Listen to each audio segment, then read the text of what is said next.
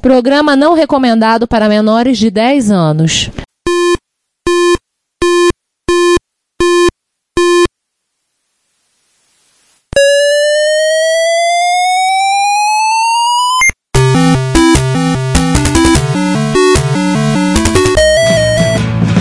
We bought it to help with your homework.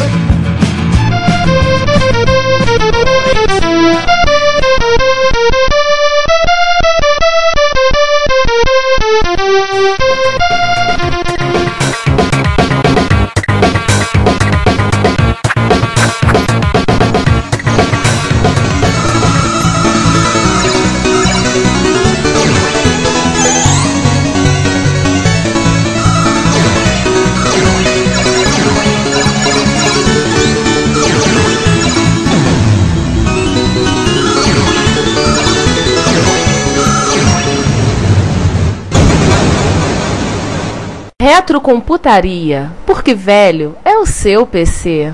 Voltou agora indo direto pro, pra Terra do Sol Nascente, a tão falada e tão querida do mundo da Konami. Menos do Konami. É, menos do Konami. Mas não vamos falar de Konami e ficar explicando a história da Konami, mesmo que a gente tenha uma intenção, tá lá na nossa lista infinita de promessas, a gente fazer um episódio sobre, sobre o Konami. Só sobre o Konami. O clássico dos jogadores de videogames. Konami Falado e citado qualquer jogador de MSI, usuário de MSI no Brasil, Konami Soccer. É o Mario Bros do, é o Mario Bros do futebol, né? É, time Mario contra, é, é, é Mario contra Luigi todas as partidas. né? É, é Mario contra Luigi em todas as partidas. É o campeonato Exatamente. de futebol português. É Mário Vermelho Mário Verde.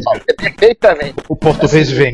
Porto, Porto Benfica. Assim, ele é de 85, né? Mas assim, não foi o único jogo para mim para MSI Zoom vindo de lá, né? Eu descobri sem querer um tal de MSI Stocker da Panasoft, que é a- o braço de software da Panasonic, né? E também o Champion Soccer da SEGA. Esse deve ser conversão do SG. do SG Sim, é conversão by Tonica com um funcionário só. E assim, Vocês sabem gente? todo- Ou seja, não tinha da- como dar errado. É, Sim. eu, assim, vamos, vamos fingir que não vimos esses jogos.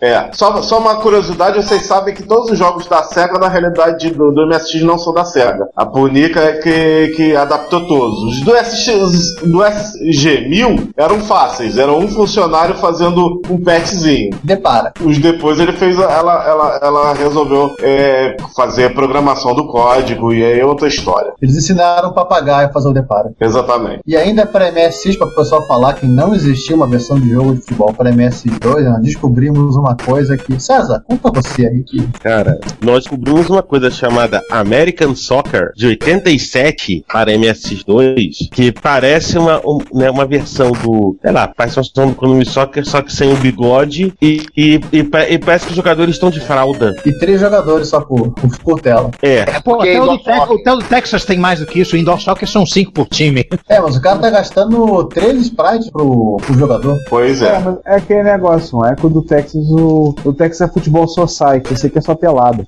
Não, literalmente pelada, gente. Eu, eu fui jogar e descobri que você pode chutar o jogador adversário Gente. o bichinho vai longe. O jogo é feito Não, dói, não, cara. É. não, e, não, e tá a vibe de showball. Vibe de showball. É que não tem lateral, a bola bate e continua em campo. Isso aí. Caramba, isso veio do fundo do fundo do baú. Isso, veio- É por. esse negócio foi, esse negócio foi inventado lá pelos anos 70. Eu assisti esse negócio criança. Nossa. Eu vou te falar, é feio demais. O Konami Soccer dá de mil. Então, É, e- engraçado que a empresa que fez esse jogo, a Nidecon, ela é responsável pelos melhores portes dos jogos da Taito do pro MSX. Os dois Pois Arcanoids são dela, o Legend of Cage é dela, Bubble ou Bubble? seja, Bubble mandaram, esta- dela. mandaram o estagiário fazer isso. Não. Exatamente. Ou então a praia deles realmente não é futebol. É, tanto Dá que pra chamavam de American Soccer, né? Pois é. Só Faltou fazer o American Ninja aí. Gente. Versão hackeada do. Legend of Cage. Versão Olha, hackeada do Legend of Cage. Não duvido nada. Vamos voltar a Konami, senão a gente fica. A gente enlouquece. Vamos. Aí temos o Konami Hyper Soccer. que saiu pra Nintendinho, em 92. Muito Que é bom, de uma- passagem. Que é uma, um sucessor espiritual do Soccer Konami do MSX. Temos a International Superstar Soccer de 93 para Super Nintendo. Aqui, aqui eu abro um, um parênteses. Começou talvez a, a, febre de franquia, futebol. a É o franquia do mais. Peraí, É o É, Winning Eleven. Peraí, Não, só é- Green Eleven. começa, João. Os vocês estão falando, tá todo mundo atropelando. ele, é, ele é o avô do Wing Eleven, pra ser exato, e é o- a, a franquia que fez a- o mundo conhecer a Konami pra é, futebol. Porque antigamente só o usuário de MSX conhecia. Eu acho que o, o Hyper Soccer nem o pessoal do NES jogou direito. Mas o. No Internet Prestação que explodiu a Konami pra desenvolvimento de jogos de futebol. Inclusive levou, levou o futebol pro arcade, né, cara? Porque é, o que eu mais via lá na minha região era a máquina de arcade montada com Super Nintendo e cartucho do International Superstar Soccer. Pra quem não sabe, a região do Sander, lá vem a região do Ronalducho, né? Dentro do Ribeiro. Aham.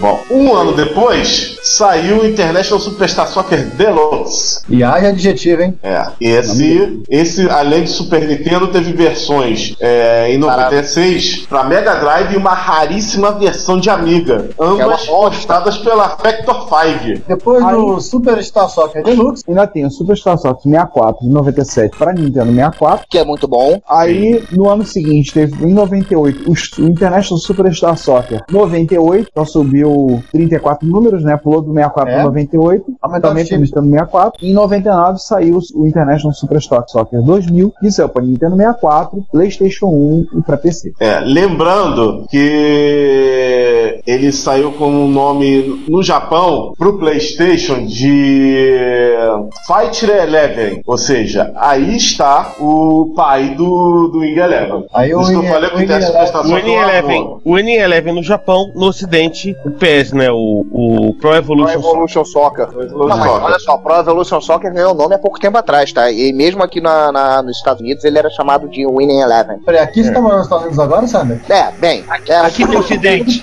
Aqui é no Ocidente. Aqui no Ocidente, aqui no Ocidente, aqui, na, na- aqui nas bandas Oh, de cá, ele ainda era chamado de Winning Eleven, ele virou Pro Evolution Soccer, se eu não me engano, em eh, 2005 ou 2006, alguma coisa assim. Não, antes, 2003. Em 2003 ele já era Pro Evolution Soccer, né? Isso. É na era do PlayStation 2 que ele virou Pro Evolution Soccer. Sim, isso aí, exatamente. Mas o PlayStation 2 ainda teve Winning Eleven. Teve, Em inglês, diga-se de passagem. em inglês. Então daí a gente vai para mais uma produtora, né? Aqui É, vamos ficar lista. né? É a Sensible É, Software. Já que a gente tá falando de amiga, né, Sander? Ah, Vamos lá, né? A Sensible Software, afinal das contas, War Never Been So Much Fun. É a produtora de Que Não Foda. muito bom, é um excelente jogo de amiga. É, mas não é de futebol. Mas não é de futebol. E também produtora do Sensible Soccer. Lembrando que sensible em inglês não significa sensível, significa racional. Só uma Viu, coisa. Sander? Anteriormente ela produziu Microprose Soccer, que era para Commodore 64, mistura de CPC e PC-DOS. Muito razoável esse Em jogo também. 88. Isso em 88. O Sensible Soccer de 92 é para Amiga, Atari ST, PC, Mega Drive e a Corner Archimedes. É, Legal. é, e, o, e, o, Nossa! né, e, o, e o Sensible Soccer, eu acho que é uma coisa que é muito interessante, que o, o, o, o, né, o formato de jogo dele, tipo, como se você estivesse é, é, atacando de cima pra baixo, de baixo pra cima, é, não, apenas é praticamente único, mas, mas, mas como gerou uma, um quase um subgênero de jogos, né, que utilizam esse formato. É, eu lembro de um assim, muito, até tava jogando hoje, que é o Natural Soccer, que saiu pro Ouya, né? Que é um, que é um micro videogame com, com Android, enfim, que bebe dessa mesma fonte, né? Ou seja, é um time de cima e um time de baixo e você atacar pra baixo e pra cima, né? Que é o, o, o, o gameplay do. que é muito Sensible Soccer, né? Você olha, você bate a cara, é o Sensible Soccer. Bom saber, vou procurar para botar no meu way. Vale lembrar que a história do Sensible Soccer é curiosa, porque ela começa no Microprose Soccer, que foi que a publisher foi, obviamente, a Microprose. Na época eles estavam querendo fazer um outro jogo de futebol, é, sucessor espiritual do Microprose Soccer. Eles ofereceram o,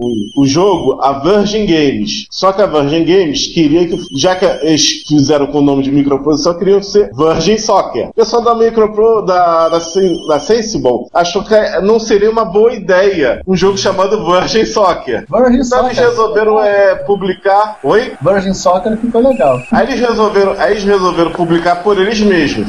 botaram o nome de Sensible Soccer porque eu não, que era Sensible Software. Aí é, nasceu é, a lenda desse jogo através disso aí. Quase que nós teríamos o Virgin Soccer. Ficou uma aliteração maneira. Do Sensible Soccer? É. Eu vou te falar interessante que o- dele, rapidinho, Sander. Interessante dele, estão pegando 92, mas reparem que estão falando de, já de arquiteturas de, todas de 32 bits, trabalhando com. processando esse jogo, né? Tem o 108 Sim. mil, você tem o X86 e um curioso, ARM. A corneta pela parada. média. É verdade. É, eu vou te falar, cara, que o Sensible Soccer, do- dos futebols que eu, que eu gostava do estilo, é, ele, ele era o mais divertidinho, porque ele era muito ágil é, e tinha algumas palhaçadazinhas, tipo drible, você tinha carrinho, você tinha umas paradas bem legal, cara. E a visão dele, por ser mais ampla, você conseguia fazer passes longos pros jogadores e tinha todos os jogadores em campo. Era bem bacana, cara. E as regras eram legais, tinha escanteio, tinha pênalti, tinha. Ele era bem bacaninha. E a versão do Amiga tinha umas sombrazinhas que davam um efeitozinho bem bacana, cara.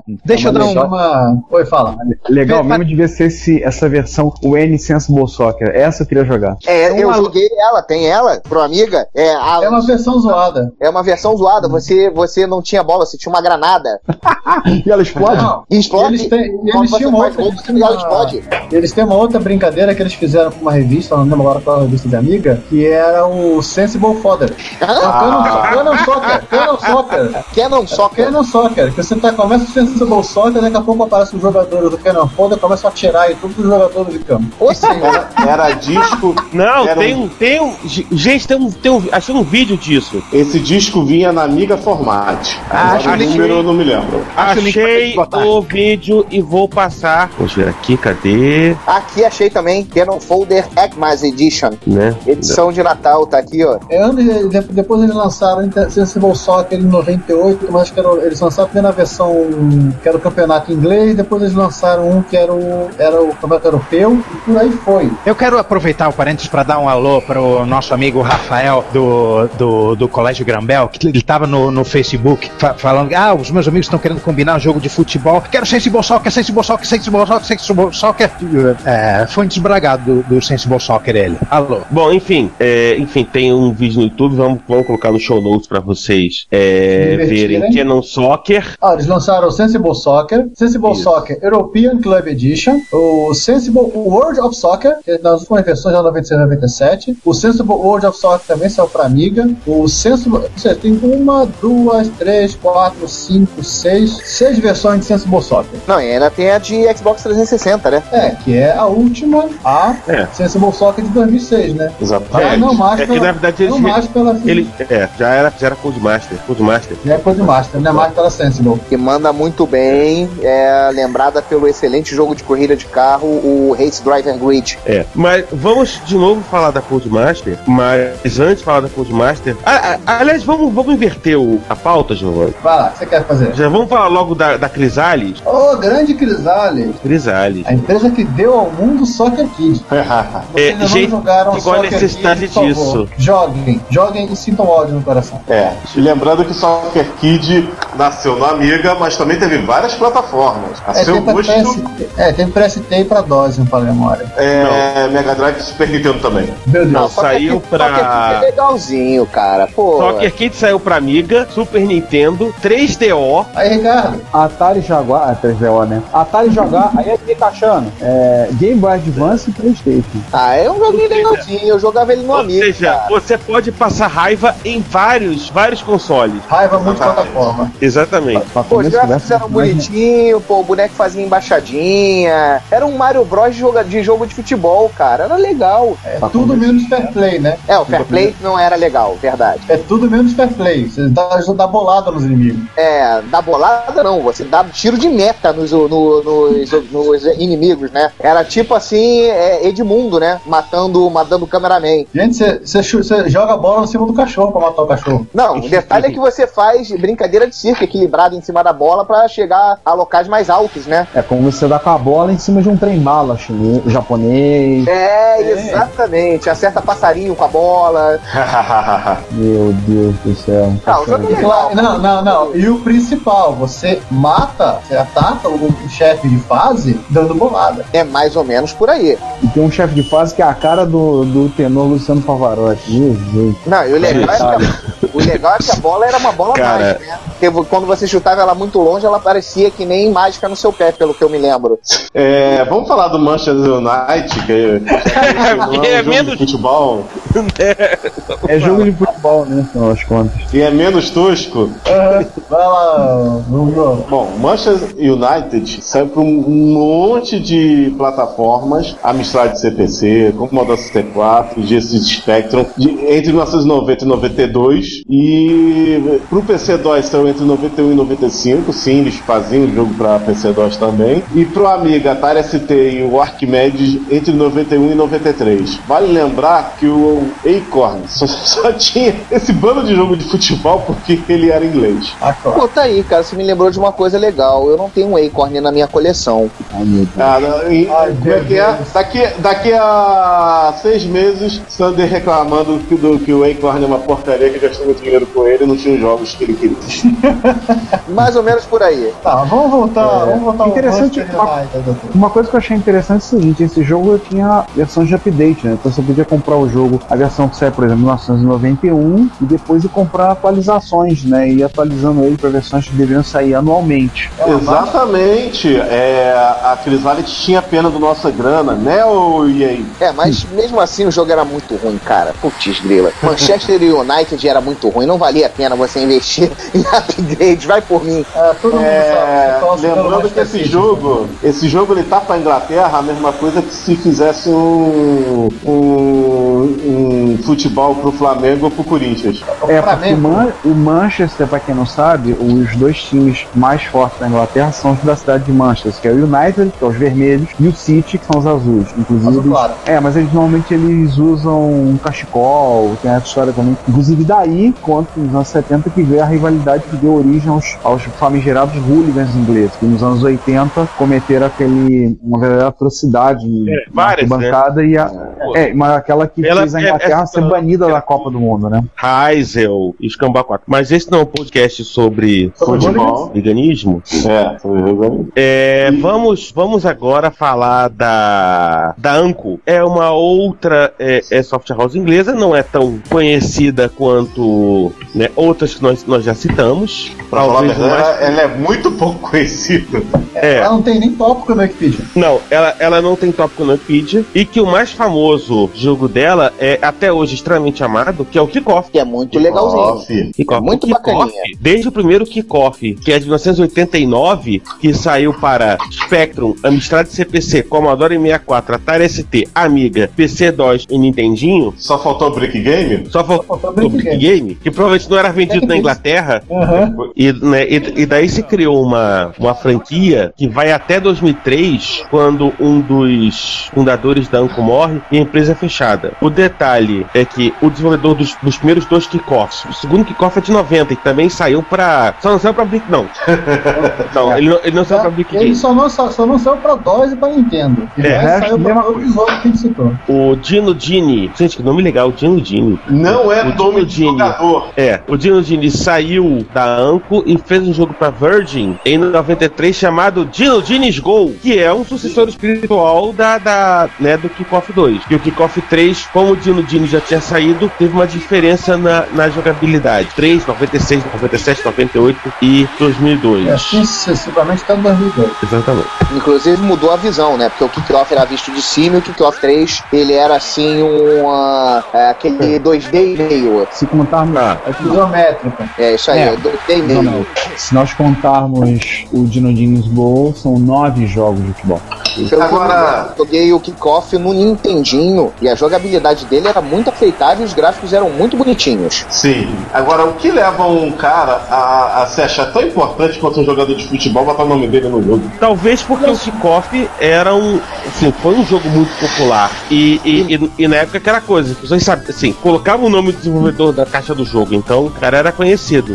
Inclusive, né, Kickoff Association. É, a Kickoff Association é uma associação dedicada a Kickoff 2 e a Kickoff 2002. Tem, inclusive, né, entendeu? Copas do Mundo de Copinhas. Kickoff, né? E torneios, tem, tem um calendário dos torneios pela. Europa toda. Mas Você falando pode de basicamente rodar a Europa jogando Kickoff. Mas falando Viu, Sander? É, vocês, vocês conhecem o Kickoff 96? Claro que saiu pra Amiga e PC2, né? Sei. Bem, ele tem uma peculiaridade que eu não sei se vocês se lembram, é que ele, na verdade, ele era chamada de Mortal Kombat Kickoff, né? Porque eu não sei se vocês lembram que você, quando, quando cometia alguma falta, etc., você podia discutir com o jogador. E você brigava com ele a ponto de dar chutes que cortavam o jogador ao meio, você dava soco que arrancava a cabeça do jogador, você dava, você dava é, mortais de costa que jogava um jogador do outro lado do, do campo. Então o Kickoff 96 ele era o Mortal Kombat do joga, dos jogos de futebol, né? Tem, tem- É. procurem, no, procurem no YouTube por- no YouTube por Ampo Kickoff 96. Eu lembrava disso, mas eu pensei que era só do Amiga. Pelo que eu tô vendo aqui, na versão do DOS é a mesma coisa. Mas é claro. Olha que louco, Ah, cara. enfim. o cara pega a cabeça e volta de volta. Era o Mortal Kombat Futebol, é o Mortal Kombat Kickoff 96, olha lá. Nossa. 96? Nossa. Real Madrid e Barcelona. Tudo, tudo, tudo pra dar briga, né? Já existia Mortal Kombat nessa época. Olha lá. Uau! Então a inspiração é clara. E só pra gente fechar aqui a, a série da Anco. Da Anco, obrigado. A série da Anco, a, o último kickoff saiu em 2002, né? Pra PC, Windows e Mac. Saiu pra algum videogame? Não, né? Não, acho que não. Acho que não. E no, no ano seguinte, o, um do- dos fundadores, o Anil Gupta, ele desencarnou e foi reencarnar em outro campo. E a empresa acabou fechando. Ou seja, é, esse aí acabou, não foi porque a empresa faliu, foi porque o cara morreu. Ah. Exatamente. Agora um momentinho. Agora, inter, interlúdio? Interlúdio.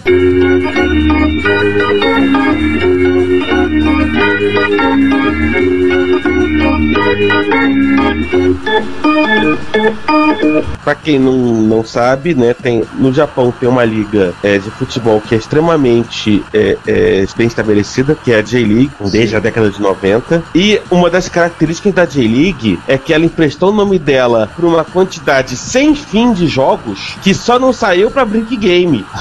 É porque Brick Game não vende no Japão. Exatamente. Não, é só feito lá, né? Não, é feito na China. É feito na China, não. É verdade. Só que tem versões. A lista tá incompleta, mas tem versões para 3DO, arcade, Dreamcast, Famicom, Game Boy, Game Boy Advance, Game Boy Color, PC 98, Nintendo 64, Nintendo DS, PC Engine, PC, é, PC Engine CD, PlayStation 1, PlayStation 2, PlayStation 3, PlayStation Portátil, PSP, Game Gear, Mega Drive, Saturno, Super Famicom, ou seja, no Super Nintendo, dispositivos móveis, Windows, acabou. 22. Ah, e PC 9801. O... Todos esses jogos são, são feitos por uma única empresa, a Yuma, que o Sander deve conhecer, que é a mesma Yuma que faz o Yuma OS do X68000. Ah, sim, claro. Human, claro, conheço. A Yuma que também faz outros jogos e ela é responsável pela série do J-League. Todos esses jogos têm como característica básica o fato do de você ver um boneco de costas. E um first person soccer. Não, inclusive assim. existe- É, um tem, uma, tem, uma, não, tem uma versão que é chamada J-League Winning Eleven Advanced 2002, que é da Konami. Não, mas esse aí é da aparentada do Wing Eleven, não tem nada a ver Não, é tudo franquia J-League. É tudo franquia J-League. Ah, sim. Eu tô falando da franquia como um todo. Cara, é coisa pra caramba. Plataforma que não acaba mais. Pra vocês que pensaram que era só inglês que fazia futebol, Isso aqui não estamos nem e aí- incluindo. Hein, César? Não estamos nem incluindo o, o Zico Soccer da vida, né? EA. EA. Fala da EA, EA. Ele, Electronic Arts, né, gente? Por favor. Esse é um Electronic podcast de retrocomputação. A gente chama de Electronic Arts. Isso. É, tem toda razão. a empresa do, a empresa do, do, do, do faraó. Exatamente. na verdade, a empresa fundada por Trip Hanks, aquele que, que, que fez o 3DO que os usuários de MSX adoram. Ah, sim, adoro. Ah, Todos nós adoramos, ele enterrado. né? Enfim, é, Sete containers Não cima. xinga, tem road hash. né, o, o, o jogo da. Assim, o jogo de futebol da EA começa quando ela consegue né, o- os direitos da franquia FIFA. Quer dizer, tecnicamente falando, né, o Zico Soccer saiu pela EA no Japão. Olha aí. Né? Mas, mas é de 94, enfim. E saiu pra, pra, pra Super Famicom. Né? E aí nós começamos com o FIFA International Soccer, né? Que foi o primeiro jogo de futebol que eu joguei pra PC, o famoso FIFA 94. Também foi o primeiro jogo de futebol que eu joguei no PC, decente. que saiu para PC-DOS, Amiga, Sega CD, 3DO, Super Nintendo, Mega Drive ou Genesis, dependendo do lugar do mundo que você estivesse, Master System, Game Gear e Game Boy. Acho que a versão de Mega Drive foi talvez a mais, a mais famosa aqui no Brasil. Sim, porque Sim. era o videogame que todo mundo tinha na época. Super Nintendo ah, era um é. ou outro que tinha, porque não era oficial. E mas a Mega Drive e, tinha. E a Mega. Drive foi a primeira versão que saiu. Batia campeonato com a galera. Eu lembro disso, eu também ah. fazia a mesma coisa quando eu jogava Isso jogo de futebol. O FIFA International Soccer, né? Depois saiu FIFA 95, 94, só só o Mega Drive. É, o primeiro foi FIFA International Soccer, sem números, é. sem sequência, sem nada. Era o que tinha o, o Jean Coutinho Fabiano, Rico Salamar, é, Peter Miller, Tito Mancuso, lembra desses? Meu Deus. Pior que eu me lembro. Pô, de ano, gente. Os arrozes é. de casa. Alerro. Nacional? Alerro. Alerro. Alerro. Alerro tinha no, no Super International Soccer Deluxe. Super International Soccer. Alerro Que o pessoal chamava de Alejo aqui no Brasil. É Alejo. É. é, o Alejo. E se não era do FIFA, do, do FIFA International Soccer, era de outra, de outra era franquia. Do, não, era do Era, era o Jean Do, do, do Interracial Soccer, o Alejo, do, da Konami. Alejo. Sim, mas é, tá, aqui a gente chama de Alejo e é isso. E aí, é... Gente. Jean é eterno, inclusive. Só lembrando uma coisa, antes a gente falar do FIFA 96, que o, saiu a versão também é, nomeada como FIFA International Soccer por 3DO, e que ele seria a primeira versão 3D do jogo, antes da, do FIFA 96. 3D, oh, pronto. Isso. O, o, 95 tinha a mesma perspectiva isométrica do, do, do, do International Soccer, não tinha, se não me falha a memória? Hum, não. O, é, sim, sim, sim, sim, sim. sim. E o 96 para as versões de 8 16 bits também. É, na verdade. Tipo, Mega Drive, é. Super Nintendo. Na verdade, o que deu para descobrir, hein, João, é que a, o FIFA 96 para esses caras era um FIFA 95 com um remake os gráficos. Remapeado só, mudaram a é. textura e algumas cores. Ou seja, o pessoal que tá reclamando que, os eles fazem isso hoje em dia no FIFA, fazem veja que 94. não é a primeira vez que eles faziam isso. Já tem 18 anos fazendo isso. Exatamente. Não. E vocês só se tocaram agora? Né, é que tem, é que tem muita gente que não era nascido na época que a EA começou a fazer essa picaretagem, então não, não sabia. Sabe de nada, inocente! Mas agora estão sabendo que essa picaretagem tem 20 anos. Eles basicamente editam um arquivo de texto com o nome dos jogadores, colocam o nome dos jogadores do time do ano, aí tem um arquivo de texto lá com as skills de cada jogador, né? Aí ele dá uma melhoradinha na skill de cada jogador, etc e tal, muda as cores e lança. Não, não, não, peraí, Sander. Pede pro estagiário dar uma olhada no arquivo, daquele uns bugs novos pra ter fim. Exatamente. é. Já olha tá aqui, Jogo de Fórmula 1 é. também, mesmo esquema. Mesma coisa. Agora uma perguntinha importante. Você se lembra qual foi o primeiro FIFA com músicas licenciadas? Ah, foi aquele World Cup 94. O Road World Cup. Pera, pera, pera aí. É, eu tenho, tô tendo, tendo, uma vaga memória daquele... Do Funk, Soul, Bro, Funk Soul Brother, é, Fat Boy Slim. É, é... I get no down é, ué, não, não, não, não, The não, Funk Soul, não. brother, get it out now. É. Não, esse veio depois. É? Esse veio depois, cara. O Hot Old Cup tinha Song 2 do Blur, com música de entrada.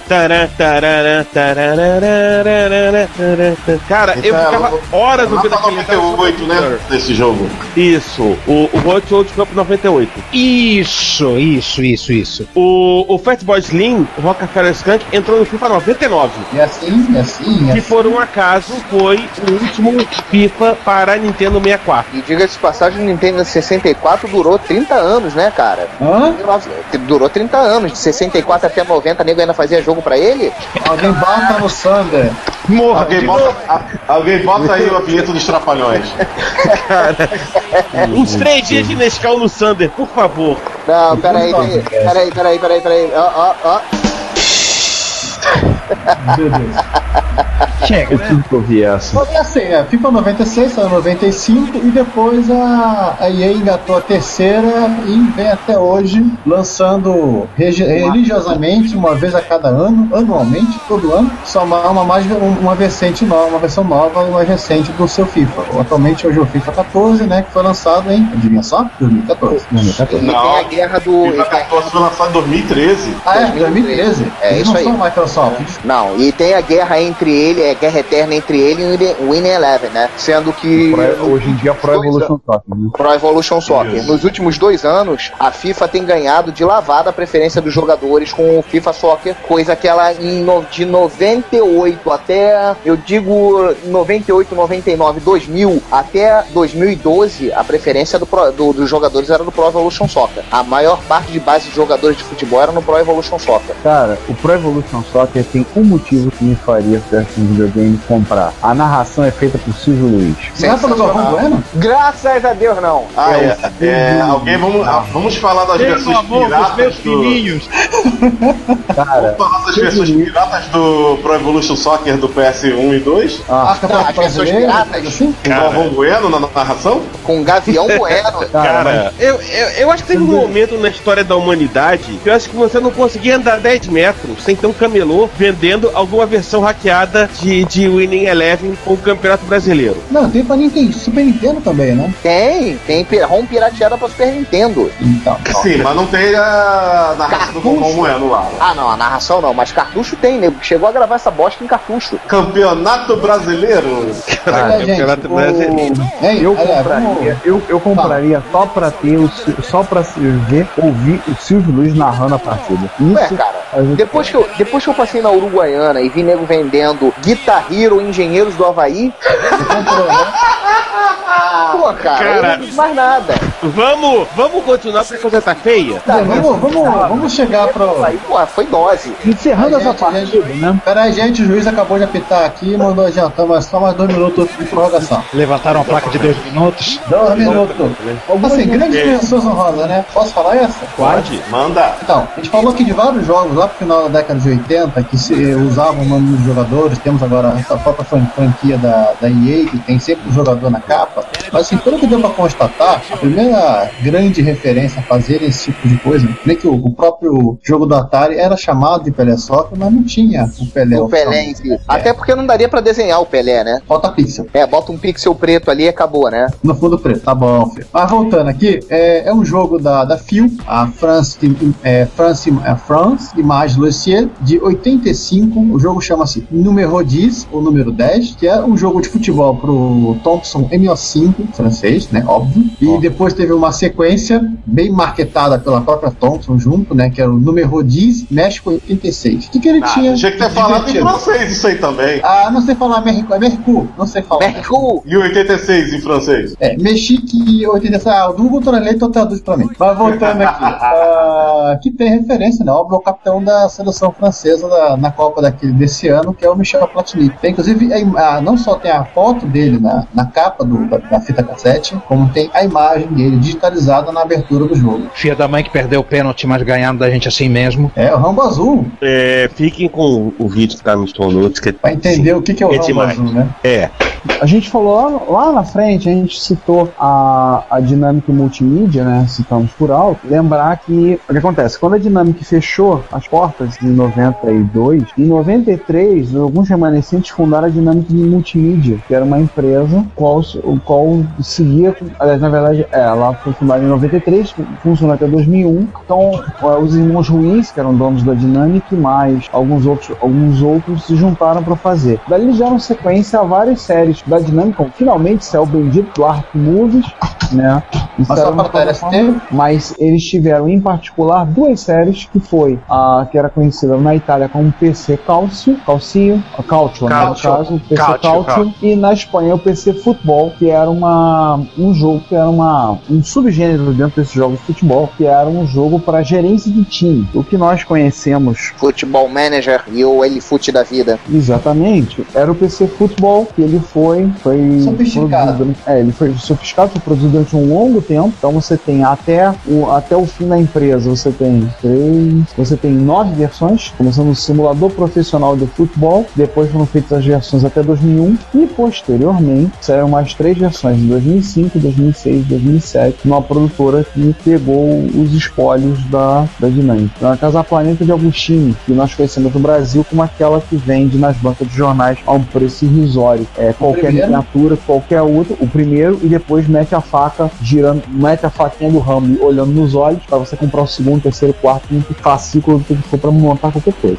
É, quem comprou o seu Darth Vader, comprou- a maioria com certeza comprou apenas o Darth Vader na primeira, na primeira miniatura de chumbo que a Planeta de Agostinho vendeu. Ninguém comprou o C3PO, o R2D2, visto o preço que foi. Então, eles que bancaram é, foram os publishers, mas quem desenvolveu foi a Gael, que é uma produtora espanhola que existe até hoje e, inclusive, faz jogos, já fez jogos de trivia, fez jogos de caça, máquina de arcade pra caça com um rifle, sem caçar animais, né? Caçar, Não de caso, aviões de caça. É, caça cervo. O- Caça-fome. Cuidado, Sander. Tô bem Então, protegido. Eu tenho o João na minha frente, cara. Dá pra ficar dois de mim atrás do João, tranquilamente. Aí eu Ou saio seja- pro lado e tu toma um tiro, hein? Ou seja, foram oito versões em nove anos de empresa, pois a Gael fez mais três versões do mesmo jogo do PC Futebol. E já que foi citado pelo Sander, como não esquecer o clássico das salas de aula, né? Sala de aula, ambiente de trabalho. E agora que eu descobri que tem versão pra celular, tá? Ou seja, busão também. É só uma, só uma coisa, tá? A Gaelco ainda faz máquinas de, de futebol. Se- Eu não sei se vocês já viram é, em fliperama. É uma máquina de futebol, na verdade, que você tem um controle, tem uma bola no chão que você, pra fazer o chute, você tem que realmente chutar a bola. Ah, aquela máquina da Gael, qual é? E isso, aquilo, é- ela ainda fabrica essa máquina e tá na última versão dela. Que tá aqui, Gaelco Futebol Pure Sport par Passion. É, o problema é que você não tem mais fliperama por aí, né? Não, tem. Você tem os grandes fliperamas, que nem lá no Barra Shopping você tem o, o, ah,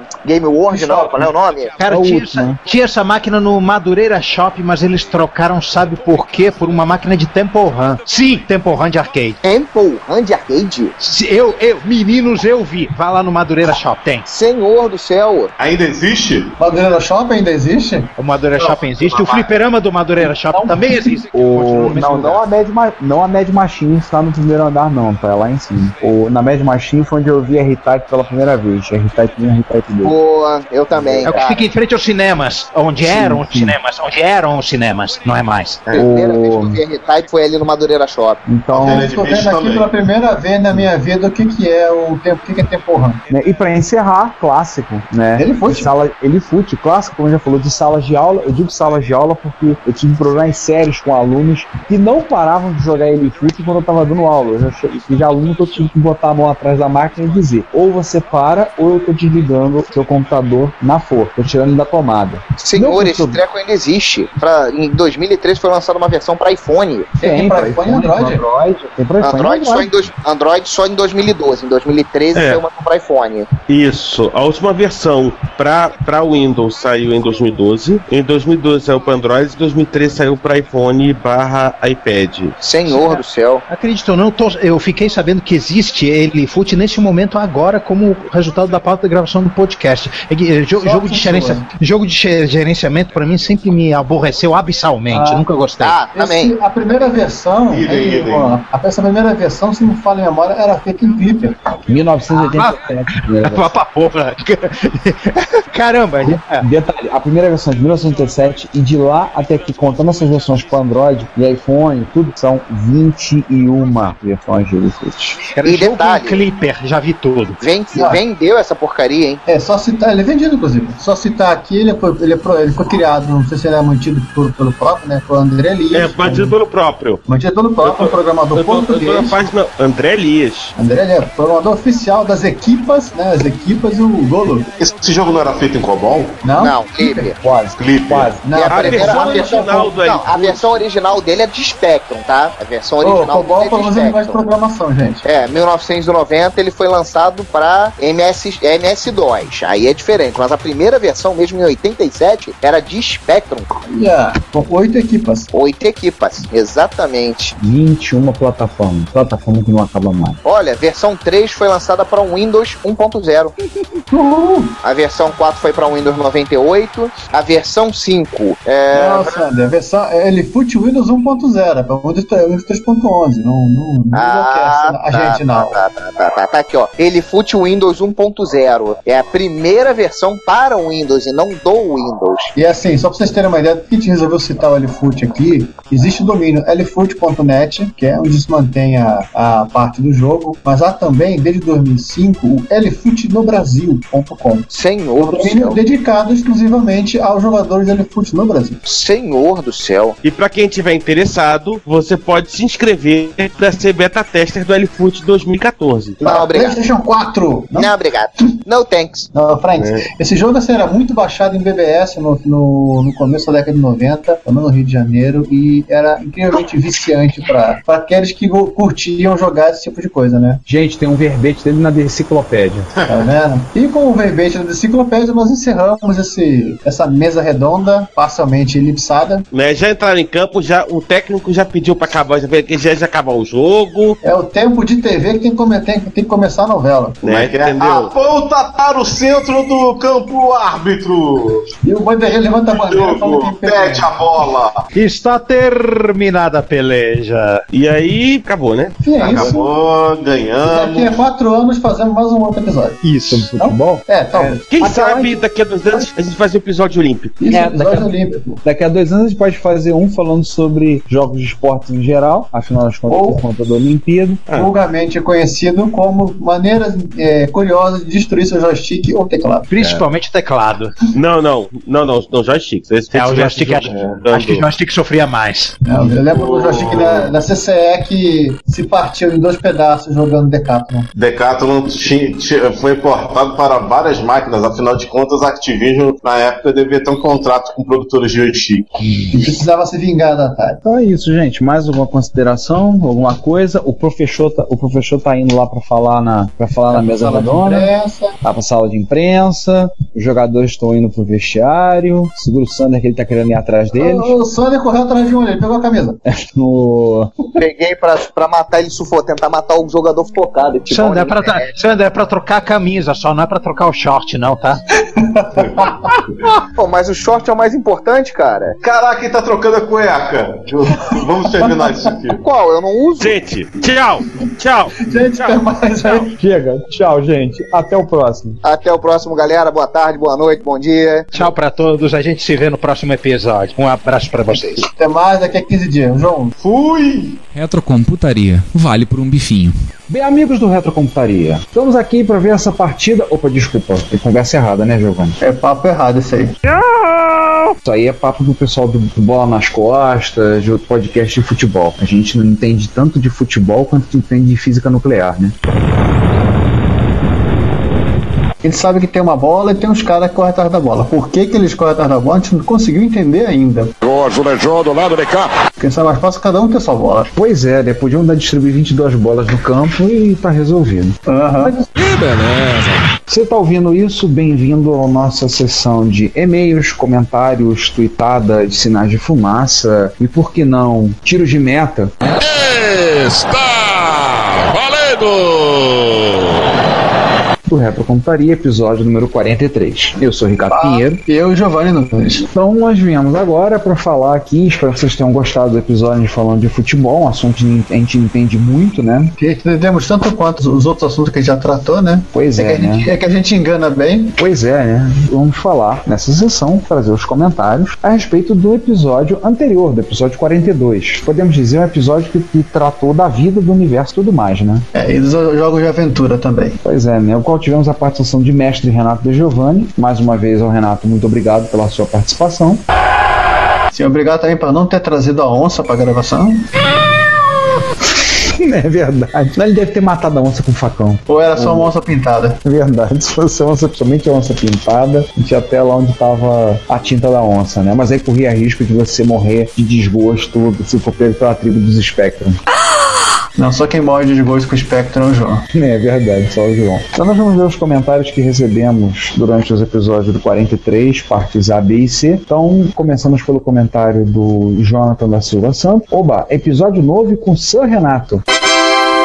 Massa. E ele deixa uma sugestão de fazer um episódio sobre programação. Hum, vamos botar naquela lista infinita, Giovanni? Vai, vai pra lista infinita que a cada dia não só fica mais infinita, se é que isso é possível, como cresce mais. Pois é. Então, aí vamos pro segundo comentário, que é o comentário do Thiago. É o Thiago Pequizende Thiago P asterisco, Thiago Persenge, ou Thiago Pac-Man, como às vezes ele fala. Em algum momento vocês vão abordar jogos roguelike? Aí eu te pergunto, Giovanni, a gente vai falar disso em algum momento? Não nesse episódio, né? Sei que ele, achava que seria nesse episódio. O rogue a gente não tratou, que seria o Netcraft, se não fala em memória, e co- coisa do gênero. É mais pra, voltado para RPG do que a aventura pura, e simples, né?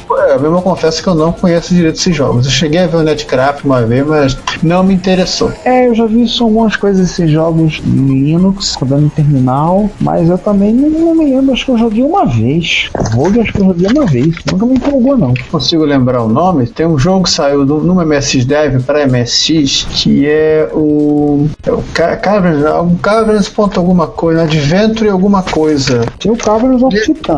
Não, não, esse é, um, é uma versão do Jet Set Willy. Ah tá. É só lembrar, até o final do- da leitura eu passo pra vocês. Lembra um pouquinho o jogo, esse jogo roguelike aqui. Você tem uma telinha pequenininha e teu personagem é um, é um literalmente um caractere. É um arroba, uma coisa assim. É, seguindo ó, o Thiago Pac-Man aí, temos, temos o Daniel, que não se contentou em só ouvir o episódio. E disse, né? Só vocês mesmo para despertar meu interesse por Adventures. E aí ele colocou o vídeo do final de um dos clássicos. Qual é esse clássico, Giovanni? É o Black Sanctum. Aliás, o encontro de Coco, infelizmente eu não tirei uma foto, tivemos o Juan jogando Black Ele Sanctum num Cola 64. Hum, e ele fechou o Black Santa? Não lembro de ter fechado, acho que ele dormiu antes. Ah, é. Aliás, É uma tradição em encontro, né? Tirar foto do Juan desligando o disjuntor, né?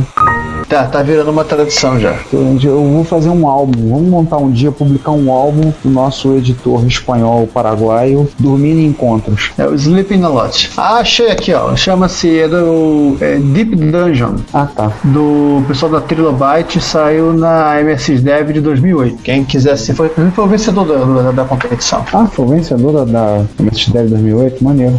E aí, por último, tem um comentário seu, né? É, resolvi comentar o, o Daniel, já com o Black Santo, já que tem referências ao, ao poder escuro. Eu apenas mandei ele lembrar um Pega Capitão. Daí a gente passa para a parte B do episódio, onde o próprio Daniel Campos começa comentando, né? Vai uma pequena correção de que o Sander falou que a Prolog, quando lançou o CP400, já devia ter lançado direto o Coco 3. Isso não se aplica, pois o CP400 foi lançado em 84 e o Coco 3 só foi lançado em 86. Dá uma pausa, isso não é desculpa. A Prológica tinha que ter um- uma máquina do tempo para poder copiar o Coco 3. É, né?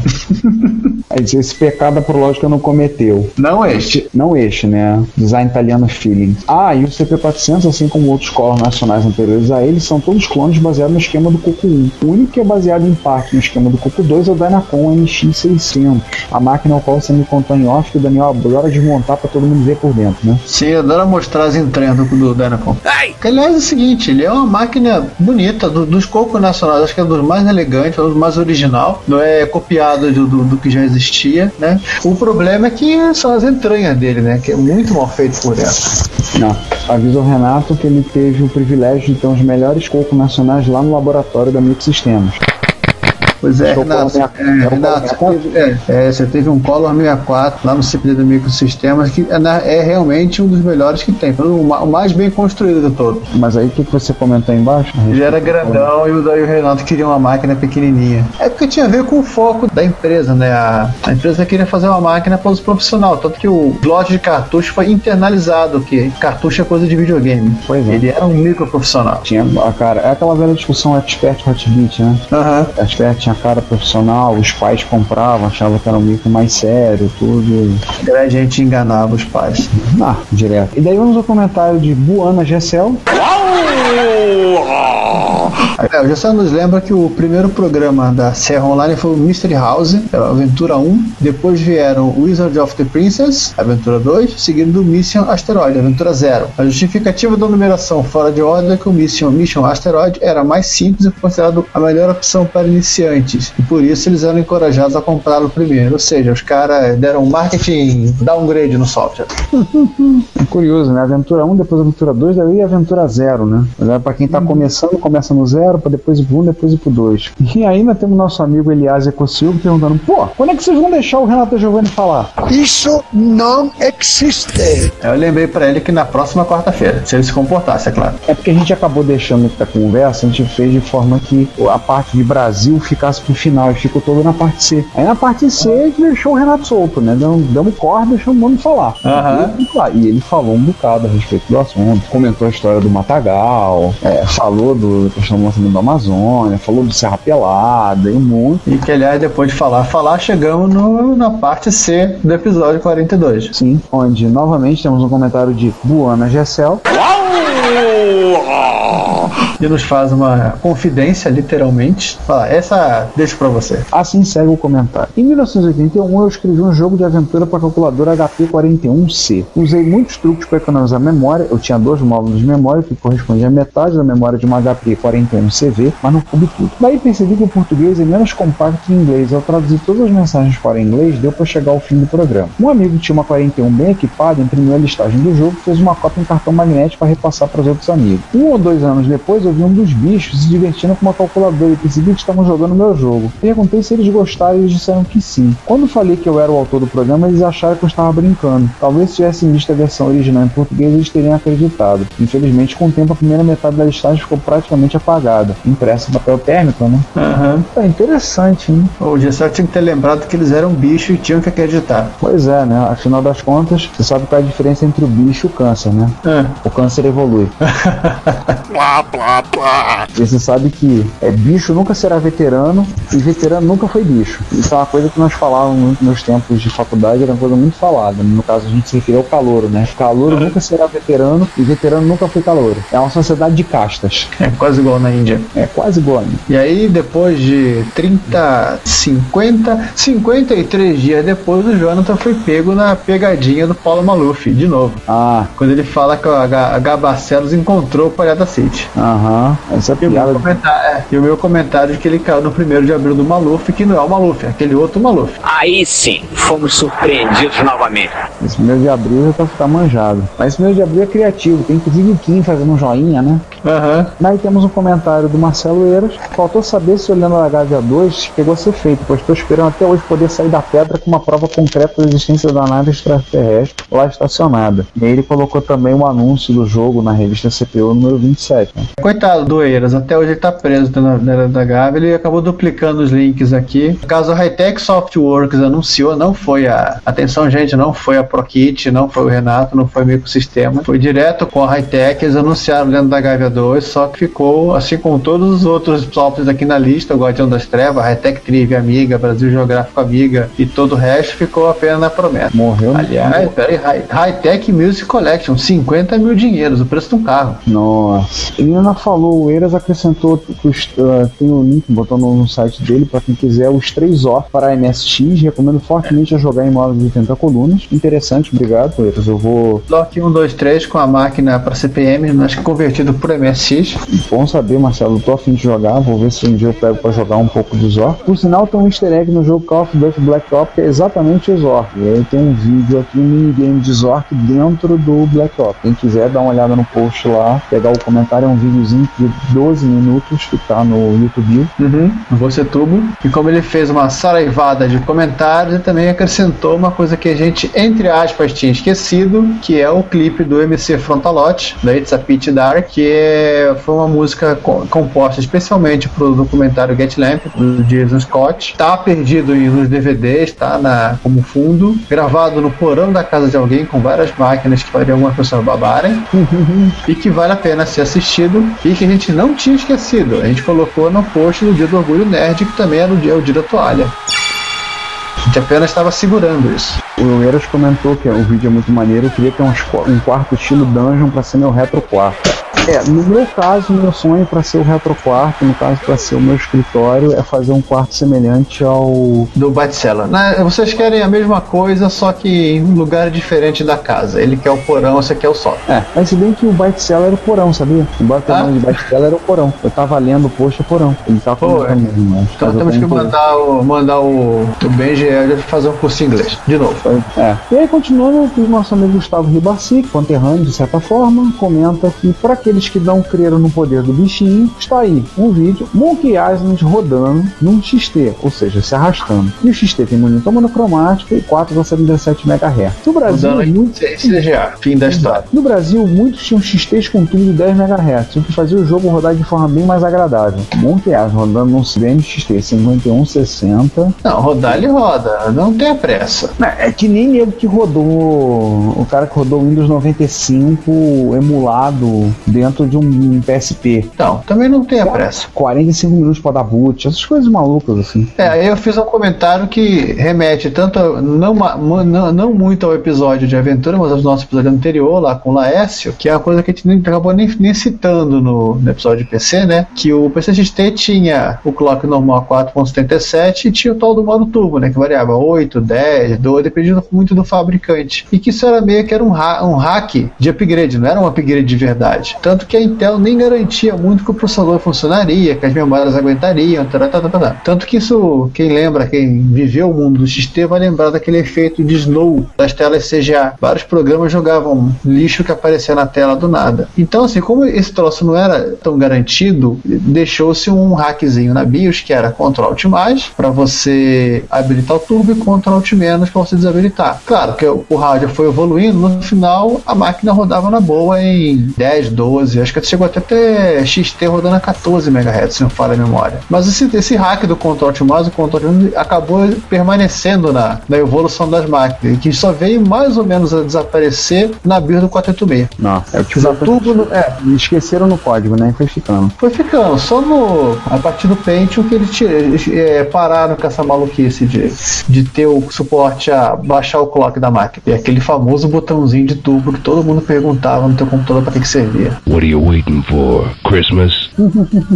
E eu, Gustavo, na comenta, cheguei a portar o Memphis para PC por diversão. Era tudo escrito em Basic, fiz um conversor de Basic mesmo para as telas de MSX. O conversor não considerava os atributos de cor eu preciso ajeitar tudo depois no editor gráfico no PC. As Uau. telas eram carregadas durante o jogo no PC, com dois reloads, depois a memória CGA entrelaçada, e os gráficos só ocupavam parte da tela. Pena que desfile no disquete 360 o jogo foi embora. O curioso da história é que nunca chegou ao final desse advento, mesmo com acesso ao código-fonte do jogo. Pô, Gustavo, usa, roda, roda no emulador agora, termina esse jogo, vai. Se serve de console, eu não lembro se eu fechei o Alcatraz, que estava no livro Jogos de Habilidade. Eu com certeza fechei o Gruta de Maquiné em cima do walkthrough que saiu na MS Mico. Ah, eu também. Eu não tenho vergonha de dizer isso. Ah, eu fechei grupo de Maquiné, eu acho que o Arquimedes 21, acho que o Cobras Arca eu fechei. Na Lagaz eu precisei do finalzinho, eu fui bem até chegar para no finalzinho. Você vai lembrar que o Werner, na primeira vez que ele veio ao Rio de Janeiro no MSX Rio, ele, ele queria ir na, na Pedra da Garra pra ver se tinha, tinha porta lá, pra ver o disco voador.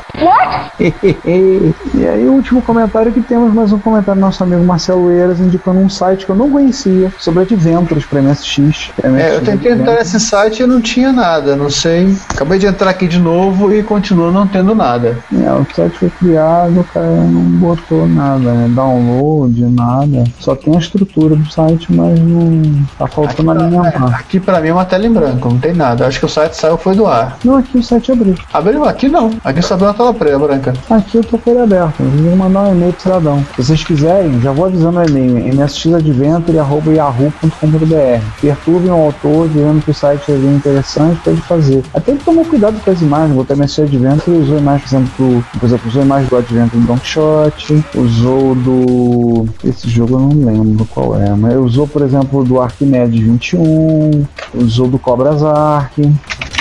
Que o cara teve um certo cuidado de fazer as imagens, mas não completou o site. né? Faltou botar informação no site. Mas um site legal, assim, a ideia é interessante. É, pra quem quiser também alguns outros jogos, tem o no MSX Files, né, o, o Slotman, ele ele andou arrumando a, a máquina do, acho que é um Zork 2, deixa eu ver aqui, só, é um leitor da Infocom com advento small text, ele andou com, é, que, assim, você procurando lá, você tem a, o próprio leitor para CPM, né, corrigido para rodar direito MS1 e MS2, 40 30 colunas, e uma série de, de jogos da, da Infocom estão disponível lá para quem quiser jogar.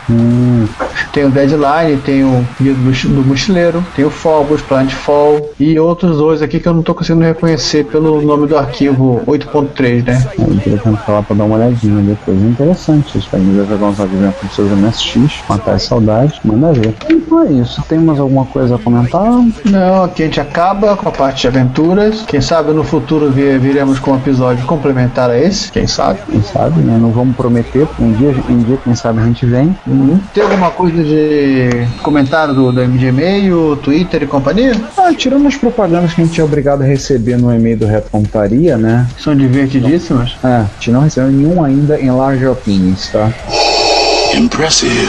Nós não acreditamos nessas propagandas. Mão de vaca. Não, que eu me lembro, não vimos nenhum e-mail. Tivemos alguns tweets, um pessoal que tem retweetado as nossas ó, posts, comentários do Plus e mesmo do Reto Computaria. Agradecemos muito aqueles que têm divulgado, tá? E agora nó- nós estamos evoluídos, né? Porque nós alcançamos o Hackaday. Pois é. Não somos, Isso é uma mais, coisa- não somos mais reais mortais. Isso é uma coisa que nós devemos acrescentar. É uma coisa realmente impressionante. No comentário futuro, é claro. Pois é. E saibam que o Hackaday sabe da existência do Reto Computaria. Nós iremos comentar isso melhor no futuro. Então aguardem. Como diria o patrão. Perguntinha besta, o 43 são é parte A e parte B. Sim. Ah, então eu vou para o 44 na próxima. Sim, próximo episódio 44. Isso é um assunto que nós não vamos falar aqui em público qual é, porque a gente não tá afim de falar. É, mas vai ser sempre o mais do mesmo, como sempre. Vocês sabem disso. A gente não inventa muito. A gente não inventa muito, a gente também não tem, é que- criativo. não, tem, não tem muito o que inventar em retrocomputação. A gente também não é tão criativo assim, né? Então, pessoal, mais uma vez, obrigado por vocês terem ouvido. Espero que vocês tenham se divertido com um episódio diferente sobre jogos de futebol. Vale fazer uma ressalva que a maior parte da pauta, 90% do levantamento da pauta foi feito pelo João. Sim, gente, é incrível isso. É uma- um acontecimento, né? E vai dizer que o João não tem físico de jogador de futebol, e para quem o conhece, e lembrar que fez a maior parte do levantamento da pauta de cabeça. Isso é que dá medo. Pois é. O trabalho do Giovanni e do César mais foi, principalmente do Giovanni, foi mais formatar a pauta. Foi polir a pauta. É dar o polimento e montar e organizar, mas o assunto quase todo foi levantado do João. Então, nosso muito obrigado. Um dos membros da quadrilha. É, João, gostamos de você ter ajudado com a pauta. Por favor, ajude mais. Ajude mais, assim. Pode começar ajudando no próximo episódio, tá, João? Aham. Não espera 43 episódios pra isso, não, tá? Todos vocês que nos ouviram, nosso muito obrigado. Voltamos no episódio 44, falando mais um monte de abobrinha ou não. Esperamos que vocês tenham gostado. Não esqueçam de comentar, mandar mensagens, e-mails, sinais de fumaça. Uma coisa que a gente fala sempre, é bom lembrar: seu comentário é nosso salário. Obrigado. Isso aí, gente. Até daqui a 15 dias. Comentem que a gente acha o máximo ler comentário de vocês. A gente se diverte pra caramba. E até mais. Se você quer enviar um comentário crítico, construtivo, elogio ou colaborar com as erratas deste episódio, não hesite, faça. Você pode falar conosco através do Twitter, no usuário arroba retrocomputaria, pelo e-mail retrocomputaria.gmail.com ou colocando comentários no post desse episódio em www.retrocomputaria.com.br. Lembre-se sempre do que dizemos. Seu comentário é o nosso salário. Muito obrigado e nos vemos no próximo podcast.